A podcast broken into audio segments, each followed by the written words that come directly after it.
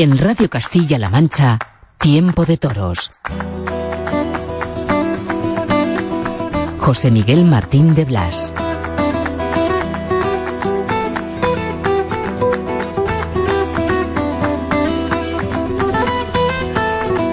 Hola, ¿qué tal? Buenas noches, bienvenidos a Tiempo de Toros, en la radio Castilla-La Mancha Media, en Radio Castilla-La Mancha.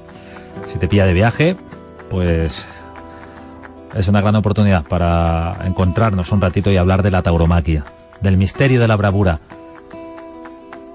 Es 16 de octubre y la temporada prácticamente ha terminado. Nos ponemos en situación inmediatamente, pero preparaos todos porque vamos a hablar de la bravura, vamos a hablar de la corrida total con sus protagonistas. Es el momento de la pincelada de Óscar Aranda.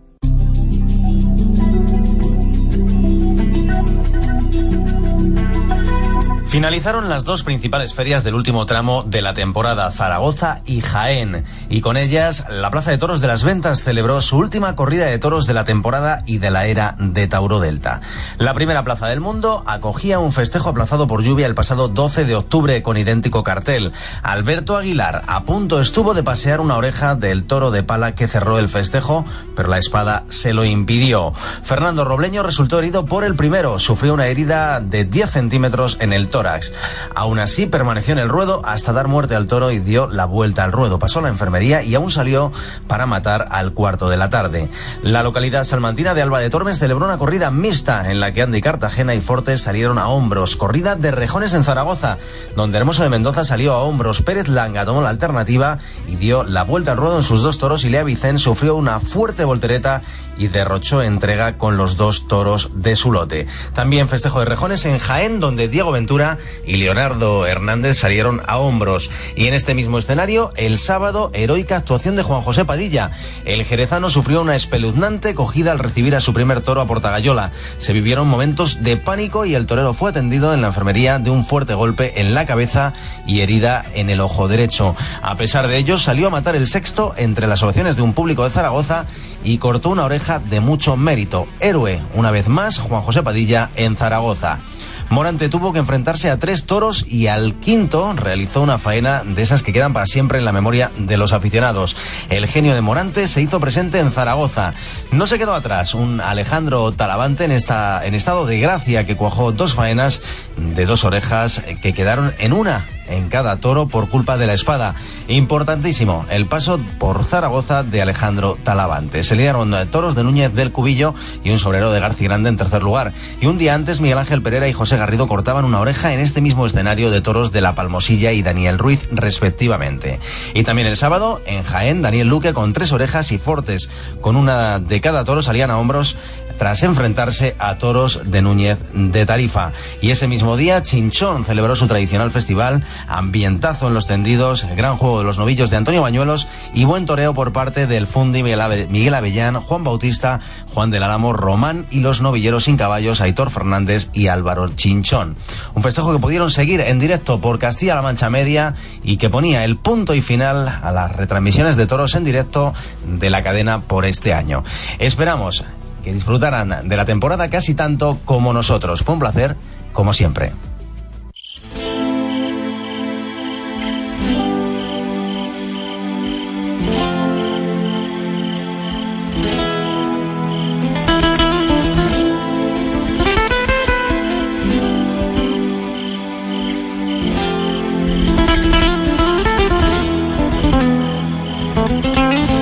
La corrida total ocurrió en Illescas.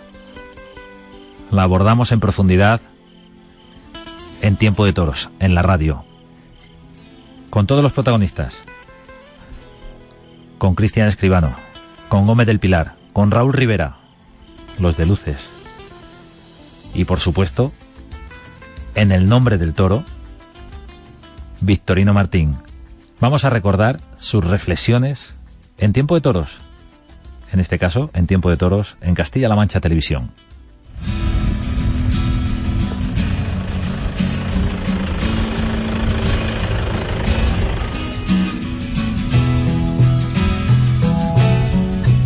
Cuando tienes la suerte de vivir el indulto de uno de tus toros, eres, bueno, tocas el cielo con las manos, ¿no? Y además este año hemos tenido la suerte de que lo hemos vivido en tres ocasiones y una de ellas nada menos que en Sevilla, ¿no? Es la satisfacción del trabajo bien hecho, es la satisfacción de que vas por el buen camino y por supuesto la satisfacción de haber hecho felices a muchas personas. Ahora recuperarse de las heridas, mira el de Calasparra ya está prácticamente recuperado y luego pues a vivir y a reproducirse, ¿no? A, tener, a ver si es capaz de transmitir a su descendencia las virtudes que ellos han tenido. Nosotros hacemos los lotes de cubrición en el mes de diciembre más o menos. Entonces ahora toca mm, estudiar detenidamente qué vaca va con cada toro por los índices de parentesco, por eh, las virtudes que ha tenido cada animal para intentar que se complementen y luego, bueno, echarlas, eh, echarlos en el lote de cubrición, cada toro va un cercado con unas vacas determinadas, las cubre, hay que esperar nueve meses de gestación y luego mm, cuatro años hasta que ese becerro pueda llegar a toro.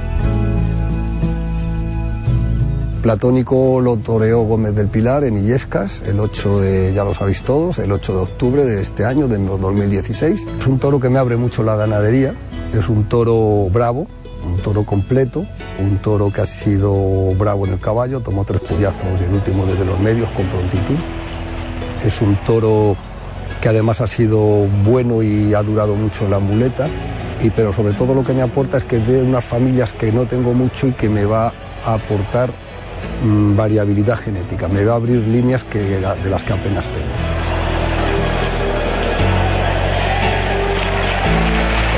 Plebeyo se indulta el 31 de julio de este mismo año en Calasparra. El toro lo toreó Curro Díaz. La verdad que fue un toro muy importante. Fue un toro bravo en todos los tercios y luego un toro que igual que duró muchísimo. Además tuvo, al igual que los tres toros se caracterizaron por un por una virtud que tiene que tener nuestro encasto es que humille, que sea un toro que humille y que además que, es importante seleccionar toros que tengan recorrido y que vayan largos, porque eso es muy importante también. Y este fue un toro pues también muy completo, en todos los tercios, un toro humillador, un toro que también duró mucho y un toro que además tuvo, eh, los tres se han caracterizado porque han transmitido mucho al público, ¿no? han tenido mucha transmisión, ¿no? esos productos de la casta y de la raza. ¿no? Y por último, cobra diezmos, salido en Sevilla un 13 de abril del 2016. Lo ha toreado Manuel Escribano. Y ese toro fue distinto a todos, porque mm, es un paso más adelante, por su forma de humillar, por su forma de repetir, por toda su duración, por, por la personalidad que ese, toro tuvo, ese es un paso más adelante. Ese, eh, los dos toros indultados es un, están en la línea normal de lo que es nuestra ganadería, es decir, esos toros salen muchos, pero Cobra Diezmo es un toro que ha ido un poco más allá. Es un toro que quizás pueda ser eh, un toro adelantado al futuro. Puede ser un toro que eh, nos abra la puerta de lo que puede ser esta ganadería a partir de, dentro, a partir de unos años.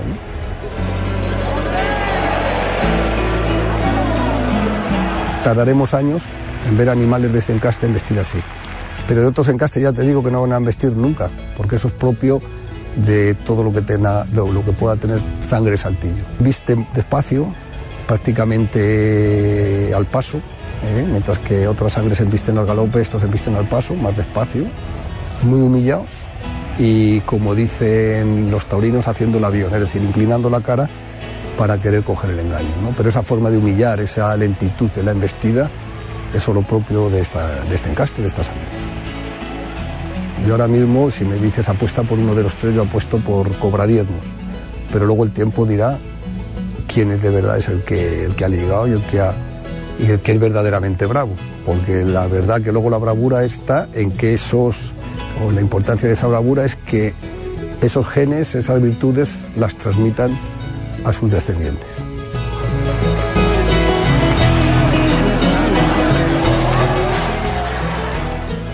Las palabras de Victorino Martín, las palabras de un genio de la bravura.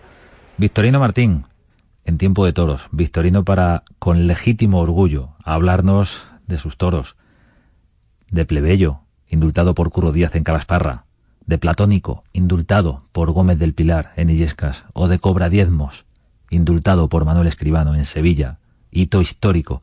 La ganadería de Victorino Martínez es la única que puede presumir de tener un indulto en Sevilla y otro en Madrid. Será por algo. Es medio siglo de leyenda, medio siglo de historia, que se pudo palpar también en la Plaza de Toros de Illescas, en esa corrida total. La bravura, qué misteriosa, ¿verdad? Victorino puede apostar por Cobradiezmos, pero es consciente de que a lo mejor el más bravo, el toro que para él encarna todas las virtudes, no es el que mejores crías le va a dar en la ganadería. Los misterios del toro bravo, por eso es tan difícil, por eso no es ganadero cualquiera. Fue una tarde impresionante, la de la corrida total, la de la corrida en Illescas. Una tarde de toros en la que triunfaron los toreros, Cristian Escribano, Gómez del Pilar, que indultó un toro, Raúl Rivera, salieron a hombros, salió a hombros el mayoral de la ganadería, Félix Majada, y también con ellos el ganadero. En el nombre del toro nos ha hablado Victorino. Ahora vamos a escuchar a los protagonistas, a los tres toreros, a Cristian Escribano, Gómez del Pilar y Raúl Rivera. Esto es Tiempo de Toros. Estamos en la radio.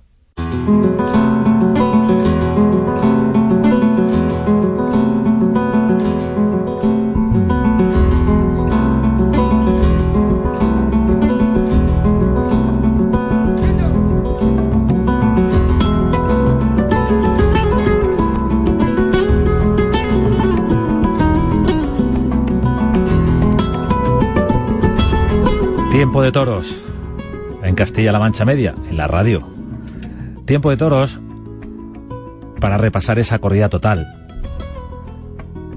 Y los protagonistas de Luces también tienen mucho que decir, claro que sí, el protagonismo del toro es evidente. Pero son dos actores principales los que se dan la mano en el ruedo, el toro y el torero. Por orden de antigüedad, Cristian Escribano, buenas noches. Hola, buenas noches, pues Miguel. ¿Cómo es posible torear con tanta precisión, con tanto temple y no haber toreado apenas este año? Pues hombre, no es fácil, ¿no? Pero bueno, a base de, sobre todo de estar muy centrado, de tener la mentalidad muy clara y de entrenar mucho de salón y, estar muy preparado, ¿no? Pero sobre todo de tener las ideas muy claras y, y saber uno lo que quiere pero la, falta de contacto, Cristian, con, con, el animal, con el toro, aunque hayas podido torear festivales eh, o torear en el campo, que no sé si ha sido mucho, creo que, que no lo que, lo que corresponde, eh, siempre sorprende que, que un torero pueda tener ese grado de, de nivel, ese grado de, de capacidad para, para acoplarse a la velocidad del toro. Sí, ha sorprendido, ha sorprendido a mucha gente, ¿no? A mí no me ha sorprendido porque yo sé perfectamente eh, lo que lucho cada día por, por y por el toro y, pero bueno, la verdad es que a la gente pues es normal que sorprenda porque, bueno, como bien has dicho, no es fácil estar a la altura sin apenas torear y, menos al, nivel que creo que, he estado en las dos citas que tenido en Illescas, ¿no? Han sido las dos únicas de la temporada para ti.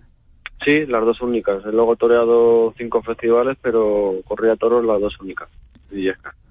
La primera, hacemos memoria, fue en abril, los seis toros, eh, lo que era una reivindicación y en lo que se ha convertido también en una injusticia, Cristian, porque el nivel que ese día das eh, debería haber bastado como para que alguien hubiera levantado el teléfono y hubiera dicho, quiero contratarte, quiero contar contigo. No, no hablamos de 50 corridas de toros, ni de 40, ni de 30, ni de 20, pero, pero sí alguna, ¿no?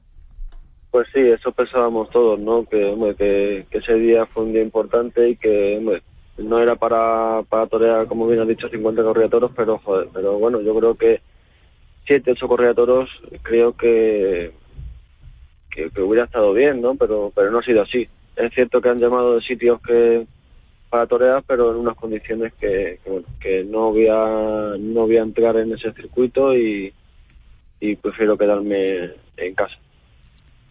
Pues es una actitud muy clara, muy digna y muy difícil, ¿no? Es difícil porque, bueno, eh, uno lucha por para lo que quiere, que es torear, y, lo que le gusta es torear, ¿no? Pero, pero creo que, que, creo que tenemos que tener una dignidad y, y, sabemos todo el mundo que las cosas están muy difíciles pero que menos que, que, te den una cosa que esté digna para todo el mundo, ¿no? Y, bueno, yo creo que en los sitios que me han llamado no, no creía conveniente ir y, he preferido quedarme en casa entrenando y bueno, y ya llamarán y ya poco a poco me iré ganando los sitios como como lo estoy haciendo y sobre todo que bueno, que la gente está viendo que, que puede volver a confiar en mí otra vez. ¿Se dejó de confiar en Cristian Escribano? Sí, puede ser, puede ser que que mucha gente dejará de confiar en mí por bueno por, por esos últimos años de noviero que a lo mejor en los sitios que de verdad tenía que haber dado los golpes fuertes eh, ese año por lo que sea, por lo que hemos hablado muchas veces, que no estuviera centrado, cosas que pasan y, y no fue no fui capaz de esos sitios de, de estar como tenía que haber estado, ¿no? Como como el nivel que había dado antes de, de noviero, ¿no? Y bueno, y bueno, por supuesto que aquí la gente en cuanto se te escapa un pie, pues deja de confiar mucho en uno, ¿no? Bueno, llevo ya este año, ya sobre todo desde el año pasado y este, dos temporadas importantes, dos temporadas en las que la gente vuelve a hablar de mí y sobre todo este año las dos citas que he tenido, creo que la gente se ha sorprendido muchísimo y, y está volviendo a hablar de mí otra vez. Hablamos de la confianza, la confianza del exterior y del interior. ¿Tú en algún momento has tenido alguna duda, Cristian? Hombre, hay momentos, José Miguel, de, que ves que, uno está en casa, de que cuando torea, pues sí es cierto que estos, estos dos últimos años atrás no, pero los primeros años de matado de toro, pues me ponía delante el toro y no tenía esa seguridad que, yo he tenido de novillero y esas, esas cosas crean muchas dudas, ¿no? Pero llevo dos años sobre todo el año pasado y este, que delante del toro estoy disfrutando muchísimo, que, he visto con el toro que, que el año pasado me puse delante de él, he sido capaz de hacer los esfuerzos y este año igual, ¿no? Entonces ahora mismo tengo mucha confianza en sí mismo y, y sé que, bueno, día a día, poco a poco voy subiendo escalones, que es lo importante.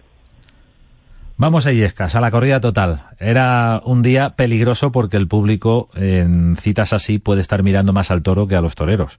Peligroso porque además, pues por qué no decirlo, de primeras sale un premio gordo, ¿no? Sale ese toro escogido, así se llamaba el toro premiado con la vuelta al ruedo, y ahí al primer torero del cartel, en este caso Cristian Escribano, no le da tiempo, no le vale eso de, bueno, eh, dejarme calentar con este que luego ya al otro. No, no, a ese hay que hacérselo. Sí, sí, la verdad es que fue, como bien has dicho, fue un, toro importante de Vitorino, un toro de los que de esa casa que salen con clase, con humillación, y estar a la altura de ese tipo de toros no es fácil, ¿no? Entonces, bueno, eh, yo tenía muy claro, iba muy concienciado que la tarde era muy importante para mí, porque iba a haber muchísima gente del toro y era un día importantísimo en mi carrera y bueno, yo soy líder desde el principio de con el capote, intenté hacer las cosas bien, eh, mirando también para el toro, mirando para el aficionado y mirando para mí, ¿no? Y creo que todo, tanto el inicio con el capote como luego ya la muleta, creo que todo fue correctamente y, y toreé al toro pues como me pedía, ¿no? Torearlo con, con dulzura y torearlo con, con profundidad, ¿no? Y fue un toro los que a mí me dio unas sensaciones muy bonitas, disfruté muchísimo con él y creo que estuve a un gran nivel con él.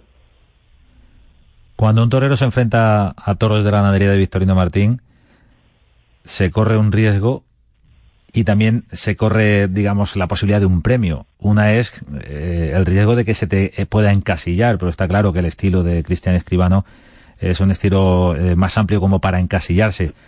Pero a nadie le amargaría, ¿no? Que, siguieran anunciándote en corridas de Victorino.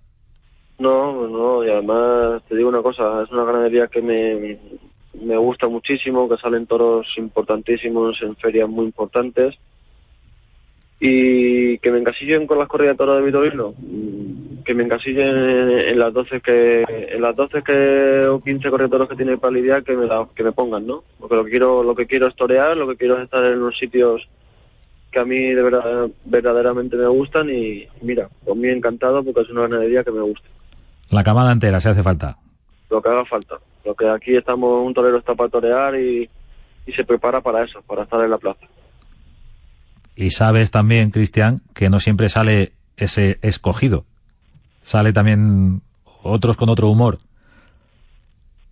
Sí, por supuesto, no, no, el segundo toro mío fue fue un toro importante, fue un toro bueno, pero que fue uno de los toros de los que creo que hay que pasar esa línea, hay que poderlos y para que luego te regalen tres series como luego me regaló, pero primero hay que pasar esa línea que creo que no es, no es fácil pasarla y, estoy contento porque fui capaz de hacerlo y, y luego disfrutar esa serie que me dio por el que fue disfruté muchísimo.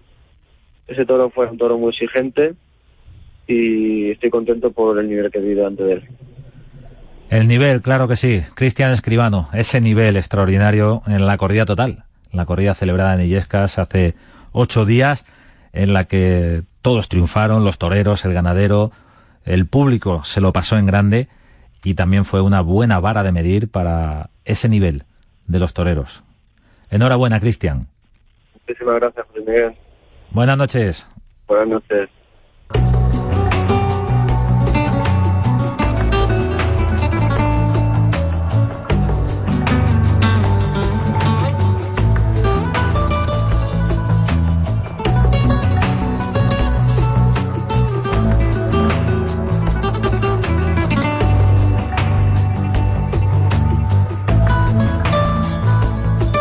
Cristian Escribano, protagonista en Tiempo de Toros. Cristian Escribano, que hacía el paseillo en Illescas, su segundo paseillo de la temporada para lidiar esos toros de Victorino. Su segundo paseillo también en Illescas. No olvidamos su tarde de abril, frente a seis toros, cortó seis orejas. Lo de menos fueron las orejas, lo importante fue el nivel, ese nivel que con ocasiones contadas los toreros y los toreros jóvenes más están obligados a dar. Esa cita de Cristian Escribano no tuvo repercusión, lamentablemente, así está el sistema del toreo. El poco ojo que existe en las empresas para llamar a los toreros que están en ese punto. A los que por tardes como la de Illescas se les pueden abrir otras perspectivas. Es tiempo de toros en la radio.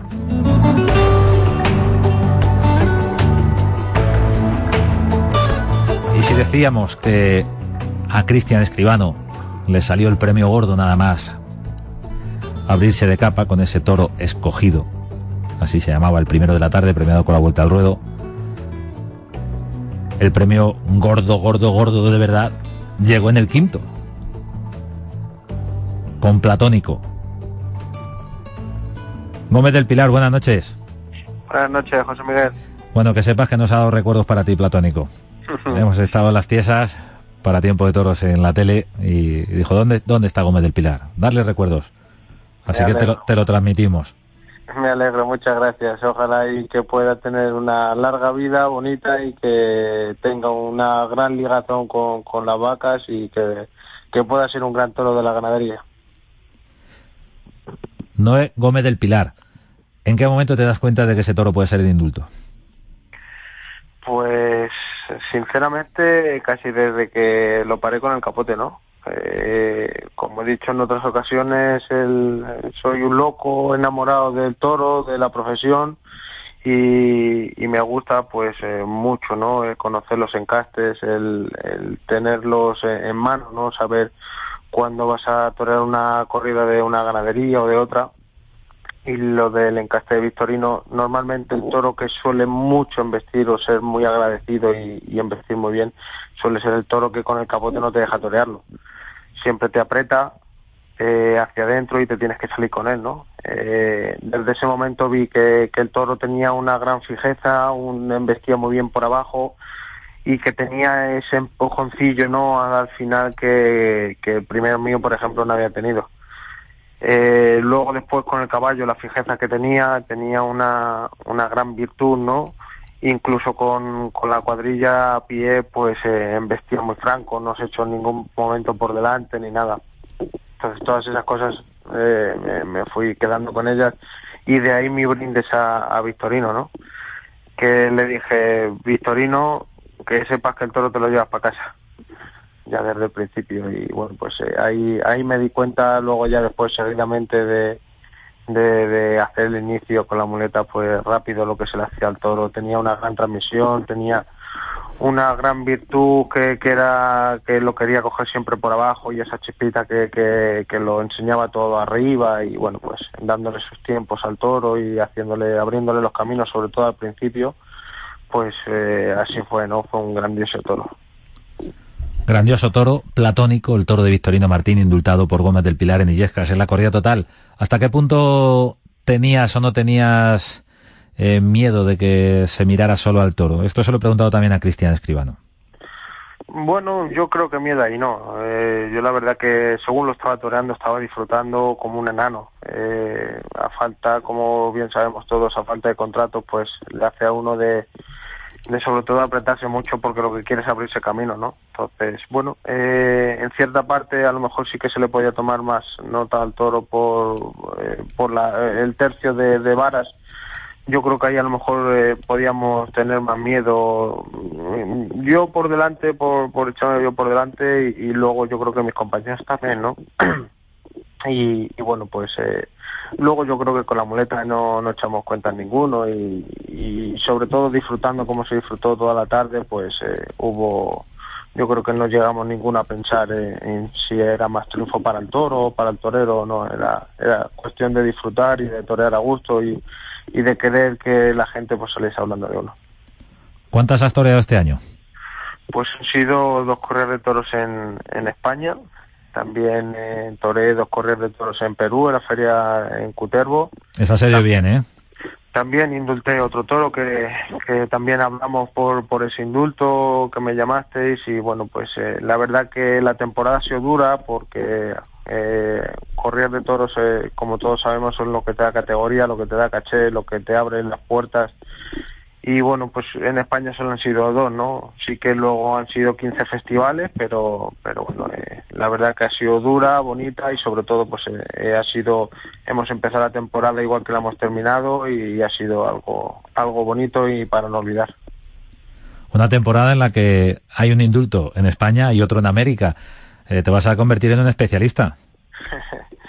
bueno, eh, me me, me agrada no escucharte eso José Miguel porque eh, como he dicho antes no tú bien sabes la lucha que lleva uno que, salgan luego las cosas bien. Eh, también es verdad que lo de a las puertas de Madrid pues yo creo que puede tener más repercusión no ahora con el cambio de empresa pues que que ojalá y que nos puedan abrir las puertas para la confirmación que, que es lo que buscamos.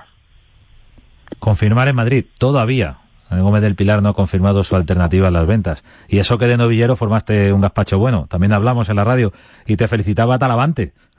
Sí, la verdad que fueron momentos pues igual, ¿no? Inolvidables. Y bueno, después de ser triunfador de, de la Feria San Isidro, que yo creo que en, en algún momento, en ningún momento, perdón, creo que no había sido nadie de novillero triunfador de la feria eh, pues bueno, tener que estar esperando a confirmar, pues bueno, la, la verdad que parece eh, un poco chocante, ¿no? Pero, pero bueno, ahí está la plaza, sabemos que no se la van a llevar y, y la constancia, el trabajo, el sufrimiento, eh, todas esas cosas seguro que, que pronto van a llegar y, que van a tener su, su, su buena causa, su, su buen momento y que todo va a llegar a su tiempo con la mirada puesta en las ventas, en esa confirmación de alternativa para Gómez del Pilar, claro, claro que sí. Noé, eh, recuerdo perfectamente otro indulto, uno en Borox, de novillero, de un novillero del Montecillo. De Boquidorado. Boquidorado. Número, ¿Te acuerdas del número y el nombre de todo? Sí, sí, yo gracias a Dios. Para esas cosas tengo muy buena memoria y me acuerdo de, de los nombres, de los números, de las ganaderías eh, bueno, igual, ¿no? Son cosas que, que uno no puede olvidar, ¿no? Eh, no sabe si, si hace mucha historia en el toreo si no, pero esas cosas son las que, las que uno lucha por ellas. Eh, igual que, por ejemplo, el otro día, sin quitarle méritos a, a ningún indulto, a ninguna faena de las que ha habido, pero sí que es verdad que, que las últimas faenas parece como que se queda uno más con ellas y, y como que le llenan más, ¿no? Siempre hay que mejorarse, hay que entrenar, eh, hay que corregir fallos y bueno, pues eh, recordando pues, como tú has dicho la, la faena de Boquidorado, pues eh, bueno, ahora sacamos muchos defectos, muchas eh, muchas cosas que se han corregido y bueno, pues eh, creo que el otro día pues se pudo ver un Gómez del Pilar cambiado, más más tranquilo, ¿no? Que a veces que sí que me podía acelerar más. Y bueno, pues eso, el tiempo, la madurez, el banquillo que pues se te hace de, de madurar y de y de engrandecerte como torero. En cuanto a un Gómez del Pilar eh, menos acelerado, más acelerado, yo creo que hay que matizar muchas cosas, ¿no? ¿Eh? Porque al toro del indulto, a Platónico, hay momentos en los que le acaricias. La embestida, se duerme la embestida, especialmente con la mano izquierda, y, eso también es obra, no solo de cómo embiste el toro, sino de cómo torea el torero. Y ese temple, esa calma, eh, es la que hace rugir al público. Lo que pasa que no podemos eh, confundir eh, algo que también es inherente a la personalidad de Gómez del Pilar, la salida de la cara del toro, ¿no? Cuando uno, supongo, ¿no? cuando uno consigue dar cinco o seis naturales así, puede salir y hacer el pino lo que quiera, ¿no? Bueno, uno tiene que pensar siempre que, que es torero, ¿no? Tiene que tiene que hacer su papel, ¿no? En ese momento. Sí que es verdad que, que todo es un sentimiento, el escenario, el momento, eh, pues eh, se tienen que juntar muchas muchas cosas, ¿no? Pero bueno, eh, es una de las cosas que siempre me ha gustado el, torear, de intentar torear despacio, el acariciar, el, torear de, de, una forma sin toques, sin brusquedades, sin solo acariciar y dejar la moneta muerta. otros encastes sí que es verdad que no te lo permiten, ¿no? Tienes que, que andar más con, con toques, más, no brusquedades, pero sí más toques de fijación, el encaste victorino lo que te permite es eso, dejarse la muerte adelante y cuando yo, cuanto más suave se lo hace, más con las yemas de los dedos, más bamba, eh, más agradecidos son, ¿no? Yo creía que era el momento de hacérselo y, desde el primer momento pues intenté hacérselo, ¿no? Lo bueno, una gran virtud que también tuvo el toro es que a medida que, que le iba toreando, a partir del tercer muletazo tengo el recuerdo de, que se iba él mismo ralentizando como, como un toro mexicano que embiste más despacio, pero con una profundidad, con una chispa, pudiéndolo llevar hasta donde uno quería y, sobre todo luego por la ligazón que tenía.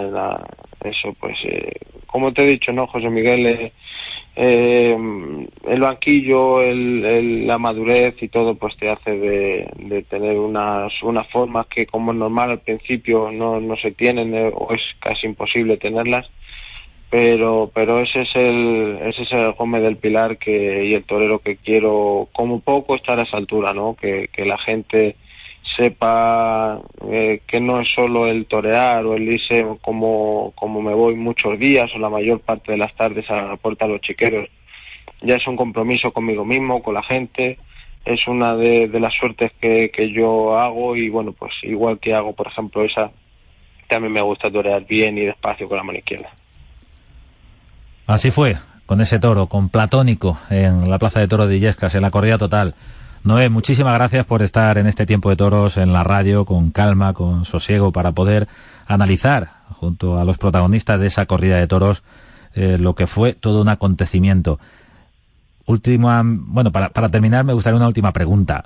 Eh, a nivel íntimo, a nivel personal, eh, ¿qué te aporta haber conseguido el perdón de un toro? la verdad que es una pregunta un poco difícil, ¿no?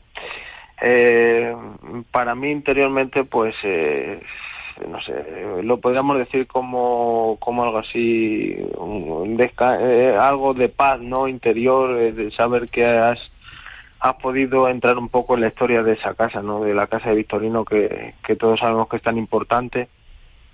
Y luego, pues, para mí, eh, interiormente, yo creo que es una de las cosas que un, un triunfo siempre he soñado, ¿no? Eh, los sueños hay veces que se hacen realidad y, y sobre todo anímico, porque eh, no digo que, que, esté uno quemado, ¿no? Pero sí que es verdad que muchas veces el levantarse todos los días a entrenar, el sin saber cuándo va a torear o, cuándo va a ser o cuándo vas a tener una oportunidad, pues eh, eh, sabemos todos que es muy difícil, sabemos a lo que nos enfrentamos desde que decimos que queremos ser toreros pero llegar a esos a esos niveles a esos esos sueños que se cumplan se hagan realidad pues eh, es algo es algo que no yo creo que no se puede escribir no por mucho que, que a lo mejor intente ahora expresarlo pero es todo es todo que sale de dentro y, es un algo algo fuerte algo grande.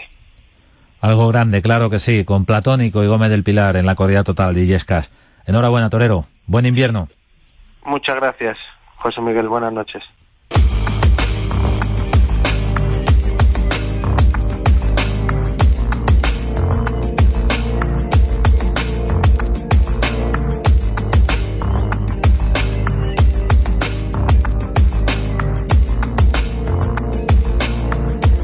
Y la papeleta estaba cuando iba a salir el sexto.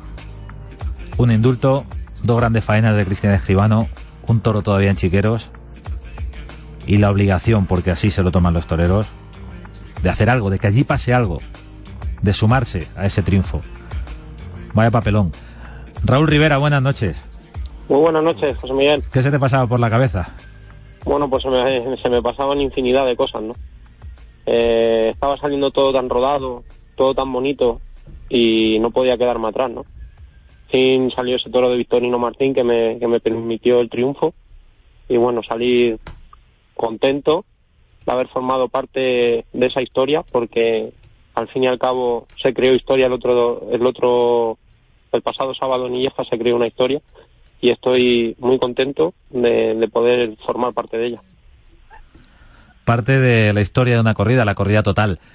Se lo preguntaba a tus compañeros de cartel, eh, cuando se anuncia una tarde así y cuando se anuncian toros de Victorino, ganaderías eh, similares, bueno, realmente similar a Victorino es, difícil encontrar, ¿no? Pero con esa historia, con esa leyenda, normalmente parece que a los toreros se os mira menos. Sí, la verdad es que todo se enfocó también en, lucir al toro, en, que la gente viera los tres tercios de la lidia y bueno, creo que todo salió a pedir de boca y muy contento, ¿no? Porque la gente salió satisfecha y a día de hoy se sigue hablando de la corrida de toros. ¿En qué momento está Raúl Rivera, eh, su carrera? Eh, porque también para ti, igual que para tus compañeros, era un trampolín importante, ¿no? Sí, la verdad es que sí. Eh, espero que, que la tarde del pasado 8 de octubre pues nos sirva a los tres toreros, porque llevamos una lucha muy dura, ¿no? el estar todos los días entrenando y parados en el banquillo pues no es nada fácil, pero creo que con la tarde del día 8 espero que se nos abran las puertas y que podamos torear algo más. ¿Ese toro te salió en el momento exacto, el sexto? Eh, sí, fue un, toro bueno, la verdad es que me permitió el triunfo y, y claro, como estaba saliendo la cosa pues no podía quedarme atrás y eh, la verdad es que era un momento muy difícil porque mis compañeros ya habían triunfado, yo estaba en el burladero ahí a verlas venir y digo, aquí tiene que pasar algo, sí o sí. Entonces me permitió el toro pues expresar un poco de lo que llevo dentro, a pesar de que estoy poco toreado. Era mi tercera corrida en dos años que, llevo como matador de toros. Y todos sabemos que la ganadería de Victorino pues, es una ganadería muy exigente, eh, toros muy bravos, y hay que estar a la altura. Y creo que, que, di, que di lo que tenía que dar. Raúl Rivera, muchísimas gracias por estar con nosotros en Tiempo de Toros. ¿Cuántas has toreado este año? Pues, si digo la verdad, la primera corrida de toros fue la de Victorino, por eso digo que no es nada fácil estar a la altura de las circunstancias, ya que es una ganadería muy exigente, todos lo sabemos, y creo que hay que darle la importancia que tiene, ¿no? Que, que esto nos iba a los tres toreros, que el otro día estuvimos a un gran nivel y que la gente lo importante es que toda la gente, todos los aficionados salieron satisfechos hablando de la corrida y espero que nos sirva. También quiero dar las gracias a Tiempo de Toros, también a ti, José Miguel, y a Castilla-La Mancha Televisión por toda la labor que hacéis por la fiesta de los toros. Y para mí es un orgullo sentirme castellano manchego y nada, daros las gracias por todo lo que hacéis por la fiesta. Gracias a ti, Raúl. Una pregunta, bueno, un recuerdo estuvimos grabando a Platónico en el campo y allí nos dio para ti recuerdos otro toro indultado. A puerta cerrada en este caso. Sí, la verdad es que sí. Tuve la suerte de torear un toro antes de la corrida que, que Victorino me echó y, la verdad es que fue un día muy bonito también en el que pude disfrutar y me dio mucha moral para la corrida de toros. Lo digo porque eh, en el reportaje que veíamos ayer en Tiempo de Toros había tres, en el mismo cercado había tres toros. Uno era plebeyo indultado por Curo Díaz en Calasparra, otro era platónico indultado por Gómez del Pilar en Illescas y otro toro era el que había indultado a puerta cerrada en el entrenamiento Raúl Rivera. Enhorabuena, torero. Muchas gracias, José Miguel, muchas gracias. Buenas noches, muchas gracias. Buenas noches, muchas gracias.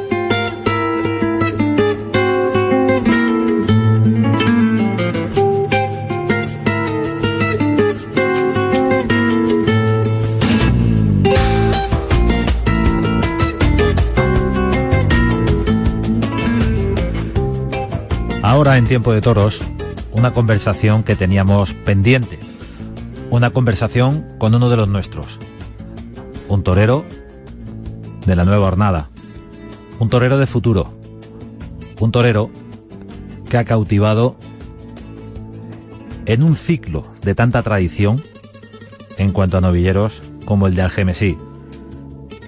Se, se, llama Diego Carretero y está con nosotros en Tiempo de Toros. Diego, buenas noches. Buenas noches. ¿Quién es Diego Carretero? Bueno, pues Diego Carretero es una persona con mucha ilusión que, quiere ser algo en el toro.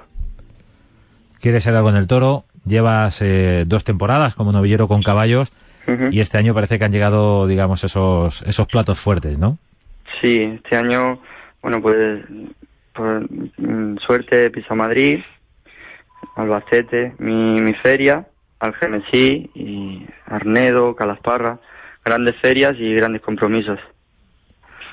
¿Y qué tal en Algemesí, por ejemplo, por ir a, la Naranja de Oro? Al verano. pues, pues en Algemesí fue una tarde muy, muy bonita y muy intensa que, que viví desde, desde primera hora por la mañana. Bueno, pues sentí muchas sensaciones muy buenas, únicas, y que, que solamente se sienten en una plaza de toros. Y, bueno, pues ese día disfruté mucho y, y me sentí torero y, y pude disfrutar de, de la afición de Algemesí y de una gran plaza, una gran plaza y una gran feria como es Algemesí. Además, cuando los novilleros eh, pasáis por un ciclo de novilladas, también hay una competencia eh, tremenda entre unos y otros, ¿no? Eso también se palpa. Sí, bueno, la competencia siempre está, aunque no sea feria de novilleros, pero... Aunque sea en un cartel de un día, claro, evidentemente. Exactamente. Pero, pero más en una feria de, de novilleros, pues uno quiere alcanzar lo más, lo máximo y, y bueno, pues ese día, la verdad que no iba pensando en el trofeo, iba pensando, no iba pensando en nada, iba, iba pensando en disfrutar y en sentir y, y disfrutar la tarde y, y bueno, y torear, que, que era lo que fui. Torear. ¿Y cómo torea Diego Carretero? Bueno, pues Diego Carretero torea, tiene un toreo profundo, con, con mucho sentimiento y, y, y, bueno, el concepto clásico y, de, de poderle mucho a los toros. Clásico, poder. ¿Qué manejas mejor, capote o muleta? ¿Qué te gusta más? Bueno, pues las dos cosas. La verdad que me, que me siento muy bien con, con el capote y, y cuando uno medio me deja, pues eh, toreo, vamos, me, me, me gusta torear con el capote mucho y, me siento y, bueno, con la muleta, pues con, con la mano derecha y, bueno, con la mano izquierda también. realmente con, en, con la muleta y con el capote me siento muy bien. ¿Y de la espada qué decimos? Pues de la espada eh, los mato. Eh, realmente tengo regularidad con la espada y, y bueno, pues siempre hay que mejorar y, y, profundizar más en, en, lo que uno tiene más débil, pero, pero realmente los toros, bueno, me tiro a matarlos y, y, bueno, pues a veces los pincho, pues como es normal, pero, pero otras muchas veces no. Bueno, estamos hablando de un novillero, estamos hablando con Diego Carretero en Tiempo de Toros, en la radio, en Castilla-La Mancha Media. Y queremos eh, en este tiempo de radio, Diego, pues eh, como hacemos en cada tema que abordamos, entrar en la mayor profundidad posible, ¿no? Conocer de dónde, por ejemplo, te viene a ti la afición taurina, si tienes antecedentes en casa, si los tienes cercanos, si los tienes en la misma calle. ¿Cómo, cómo ha sido tu, tu arranque como torero y, y de dónde nace esa afición? Bueno, mi afición, yo creo que, que viene, realmente siempre me ha gustado un animal y, y cuando conocí al toro, pues me gustó más y a raíz de, de conocer al toro, pues eh, me empecé a interesar por las corridas de toros y, y, bueno, mi primera corrida de toros fue en mi pueblo, en Ellín, que, que vi la corrida de toros y, y salí toreando. ¿Quién y, toreaba? ¿Quién toreaba ese día? Pues ese día toreaba eh, el cordobés, toreaba también mm, el Fandi y, y el Rubén Pinar. Rubén Pinar. El cartel de tu primera tarde de toros. Sí, exactamente, sí. Estamos hablando Sí. con un novillero, se llama Diego Carretero, de Jin. Diego, no has cumplido todavía los 20 años. No, eh, este año cumplí 19 y bueno, pues tengo 19 años y, y, y estoy en un buen momento ahora mismo de, de mi vida y de mi carrera. Has pasado por las ventas también. Este año ha sido de presentación en Madrid. Eso es casi casi como una alternativa, ¿no? Realmente sí, bueno, fue un día muy bonito y esperado por mí. Y, y bueno, pues en el primer toro, pues le tenía una oreja cortada, pero lo pinché con la espada y, y bueno, pues no pude estar a trofeo, pero las sensaciones que tuve de la Plaza de Madrid, pues fueron muy, muy intensas y muy profundas. Impresiona tanto como dicen. Una vez que, que uno pisa, realmente mira para arriba y, y- y impresiona y impone, pero cuando uno está de verdad y, quiere algo, pues realmente sea la plaza, sea Madrid, sea cual sea, eh, no, no, no se da cuenta y, y, y- el toreo fluye y, y- y hay armonía y, y hay, bueno, pues sentimiento, digamos. Eso si hablamos de Madrid, de las ventas. ¿Qué significa la plaza de Albacete para ti? Bueno, pues Albacete es mi plaza, digamos, mi, mi- de, de nacimiento, porque fue mi primera vez que toré, mi primer becerro lo toré en Albacete. Mi, mi, mi primer debut, bueno, con- sin picadores en una plaza de segunda fue en Albacete. Y la verdad que, bueno, que, que de ahí salí, de, de la escuela Albacete salí. Y, y bueno, pues le tengo mucho, mucho cariño y, y mucho aprecio a Albacete. Una plaza de toros eh, que se entrega, pero que exige también y exige a los suyos. Sí, exige mucho y, y, no, no dejan pasar nada por alto y, y- y hay que mm, rayar a, a una gran altura y incluso más que, que, en, que en algunas otras plazas. Diego Carretero ha cumplido su segunda temporada como novillero con caballos. Hasta el momento, ¿cuántas novilladas has toreado? Pues entre este año y, y- y la temporada pasada son 16, 16 novilladas. ¿Cómo se plantea 2017? Bueno. Alternativa a la vista, como tú qué ilusión tienes? Pues ilusión tengo más que empecé, más que empecé y bueno, y, y la verdad que, que 2017 pues la temporada me espera una gran temporada y, y bueno, pisaré grandes plazas y, y tendré grandes compromisos y, y, y supongo que, que, que me darán el sitio que, que me merezco. El sitio, en las ferias, en las novilladas, es lo que todo novillero desea, claro. Abrirse camino. Para eso, eh, en ese caso, se requiere triunfar a diario y estar a punto a diario, ¿no? Claro, eh, yo, bueno, en entrevistas anteriormente he dicho que, que cuando la mínima oportunidad que me den en una feria importante, aprovecharla y, y, y, y de esa oportunidad grande que me den, saldrán más oportunidades. Y, y bueno, pues mm, espero, bueno, espero no, me, eh, me merezco que me den una, una oportunidad en, en una feria importante a primero de temporada para, para poder estar en, en, en otras ferias importantes y de relevancia y, y bueno pues eh, me espera una temporada 2017 muy bonita y muy intensa Valencia, ¿por qué no? Después del triunfo en Algemesí, ¿no? mm, Valencia, Valencia, bueno, eh, estamos ahí a ver si, entramos en fallas, que sería una gran oportunidad y un, gran escaparate para mí. Y a principio de temporada, pues eh, muy ilusionante y, muy, bueno, muy, muy interesante para, para el aficionado y para mí, que, que es lo que quiero.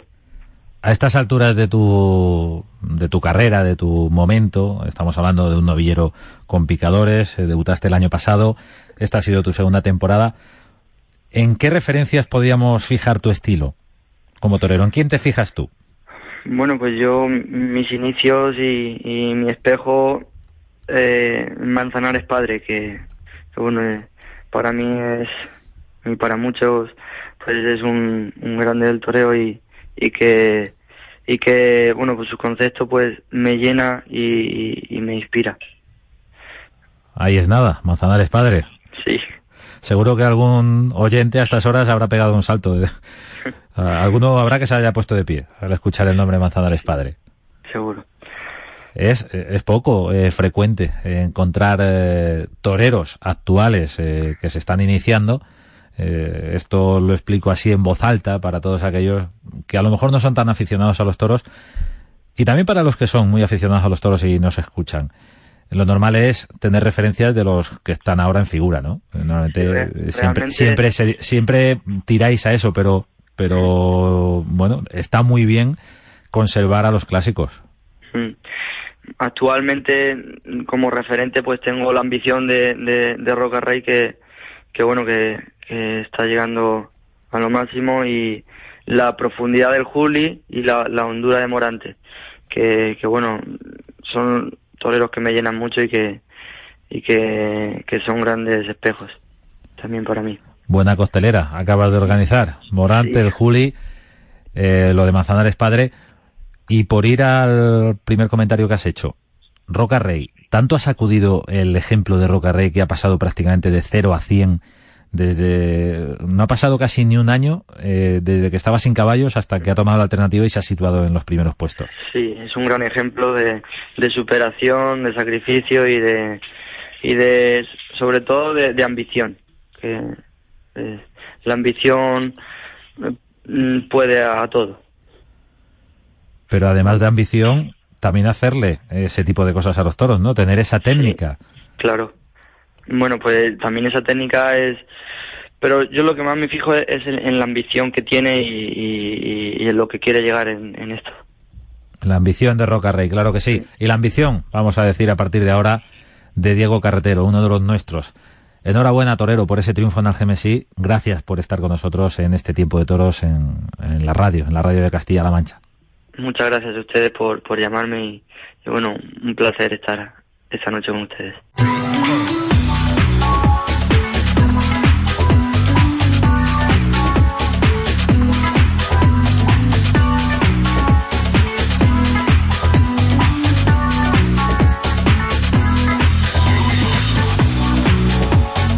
No abandonamos Albacete porque tiempo de toros se pone fashion. Las cosas que tiene el toro, las curiosidades que a veces aparecen. Esta semana hemos conocido el resultado de un trabajo de un posado, de un torero de Albacete, uno de los nuestros. Andrés Palacio, buenas noches. Buenas noches. Cuéntanos esta historia, ¿qué tal? ¿Cómo estás?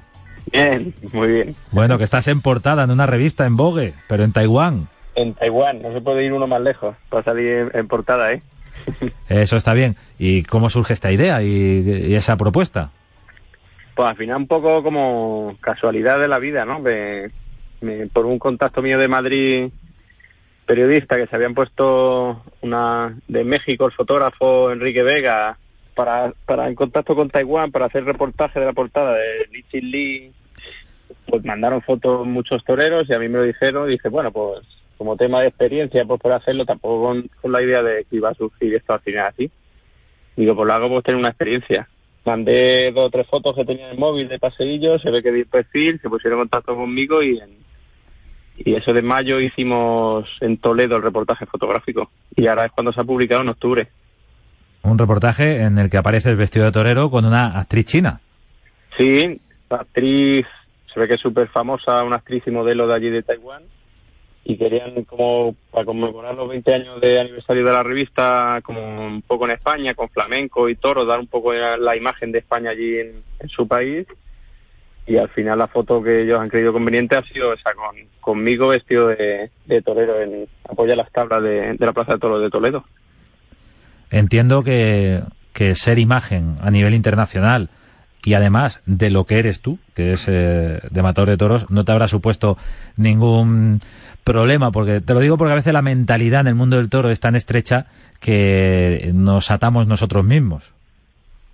No, ningún problema, al contrario. Además, cuando ya se pusieron en contacto conmigo para hacer el reportaje, yo lo que sí dije que si se iba a tratar el toreo de forma con respeto y demostrar lo que era el toreo en España sí lo hacía. Yo para hacer el, ridículo, salir allí como un poco payaso, no iba a hacer nada de eso. Si se da una imagen del toreo fuera de, España y en esos países, que fuera buena, ¿no? Y, y es lo que se ha hecho. Se ha tratado con la parte de la imagen, se ha tratado con respeto y todo lo que sea exportar nuestro nuestra fiesta y nuestra cultura a países lejanos, pues bienvenido sea, ¿no? Y esa es la idea también. La idea es estar presente, por supuesto, y aportar esa, esa imagen importante que tiene el mundo del toro. Enhorabuena por esa campaña, Andrés, que te vamos a decir. Cuéntanos, eh, cuéntanos cómo, cómo va tu temporada, cómo ha sido eh, tu año, porque hoy estamos hablando con protagonistas que precisamente no lo tenéis fácil y, y, a veces esa posibilidad de torear se da en festivales o incluso viajando a otros países. Sí, bueno, pues aquí este año he toreado tres festivales sin caballos, y lo que llevo estos años es haciendo campaña en Perú, yendo a, a torear allí corrida de toros, que tengo un buen cartel y por lo menos mientras llega la posibilidad y la oportunidad aquí en España de torear en mi feria o en Madrid o donde sea, yo sigo en activo y sigo haciendo mis temporadas, que sea fuera de, de España, pero yo estoy activo, mejorando mi profesión y toreando un número de corridas que, que siempre vienen bien para el día que surja la oportunidad estar preparado, ¿no? Que no te pille con tipo sin, sin torear. Que no te pille sin torear, que te pillen siempre a punto para salir a la plaza. Andrés Palacios, un torero al que precisamente en esa plaza de Toledo, si no recuerdo mal, eh, le vimos hacer el paseillo en Puerta Grande, de Novillero. El primer año de Puerta Grande de Novillero, hice allí el paseillo que salió a hombros. Claro que sí, pues eh, hoy están pasando toreros de Puerta Grande por por este espacio, por tiempo de toros. Andrés, eh, ¿hasta qué punto puede aguantar alguien sin saber cuándo va a volver a torear? ¿Cuándo es la siguiente? Pues se hace muy complicado, José Miguel, la verdad. Lo único que al final te mantiene eso vivo porque es una forma de vida, es un... te mantiene vivo aunque sea toreando de salón y entrenando, queriendo corregir los defectos y mejorando, yendo al, al campo y viendo que, que lo que tú estás haciendo lo que estás entrenando y mejorando te sale con los animales, que llegas a, a Perú, aunque sea un pueblo que te pegas un viaje 12 horas de avión, llegas allí otras 12 horas en coche, llegas a un pueblo, no hay médicos, una corrida allá espifina y de algunos toros de dudosa procedencia, pero te sale un toro que te sirve o le puedes pegar 20 muletazos o, o un quite y dos medias y con esa ilusión de que y el, y la convicción de que el día que, que me pongan, por ejemplo, en Albacete, que, que estos años han pasado a todos mis paisanos, y yo creo que, el año que viene ya es un momento que me toca a mí, de, la convicción de decir, yo que el día, el día que, que me vean en España otra vez o cuaje un toro, se va a dar la gente cuenta de lo, lo, que he avanzado y lo que soy buen torero y que puedo estar en la feria, ¿no? Esa es lo único que te motiva.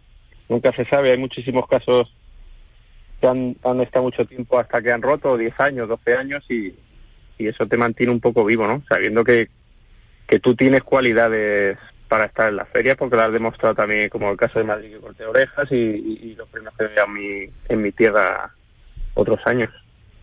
Claro que sí, en Madrid eh, no hace tanto. Has tenido posibilidad de mostrar un nivel extraordinario en un mes de agosto y, y, luego en una repetición en octubre y esas son las últimas que toreé yo en España. Me parece mentira, ¿no? Que las últimas en 2011 fue que corté oreja en Madrid han sido las últimas actuaciones en España. Y a mi feria en no he vuelto después de esa oreja en Madrid. O sea que un poco te, te, causa un poco de, duda de, yo tengo cartel, estoy yendo a Perú, tengo cartel allí que me está repitiendo, estoy esperando corridas. Ahora, por ejemplo, de Vogue, en un país súper lejano, eres portada de la revista más importante de, de la moda y, y en, en Albacete, por ejemplo, es como si no existiera, ¿no? Me parece eso un poco raro, pero bueno, algún día se acordarán de mí y, entonces cuando hay que demostrar la experiencia y los años de, de que te has curtido en, en mil batallas. Pues desde aquí se hace este llamamiento. Andrés Palacios, torero de portada y también de portada de carteles de feria, ¿por qué no? Enhorabuena. Mejor, muchas gracias. Muchas gracias, Andrés Palacios. Buenas noches. Buenas noches.